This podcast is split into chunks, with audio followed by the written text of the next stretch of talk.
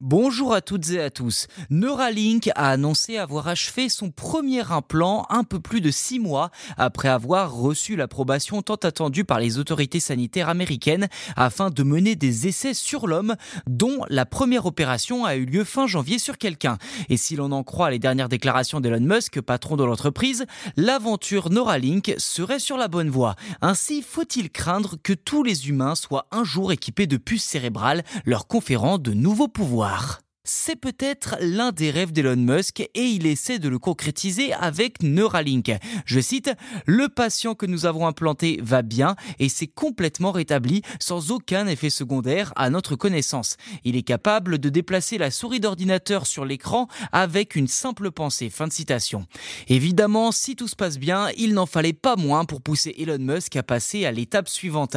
Car pour lui, l'objectif serait désormais d'obtenir le plus de clics de souris possible de la part de ce patient. Neuralink n'a pas encore divulgué en détail le processus à venir, ni même les résultats médicaux des expériences. Il faut donc se contenter des déclarations d'Elon Musk à ce sujet. En fin de compte, l'entreprise, qui a discrètement transféré son siège social au Nevada en février, vise non seulement à améliorer la cognition humaine, mais également à guérir diverses maladies comme la schizophrénie, l'autisme ou encore la dépression. Reste à savoir si Elon Musk atteindra de telles révolutions médicales. En termes de business pur, par contre, l'année dernière, Neuralink était évalué à 5 milliards de dollars.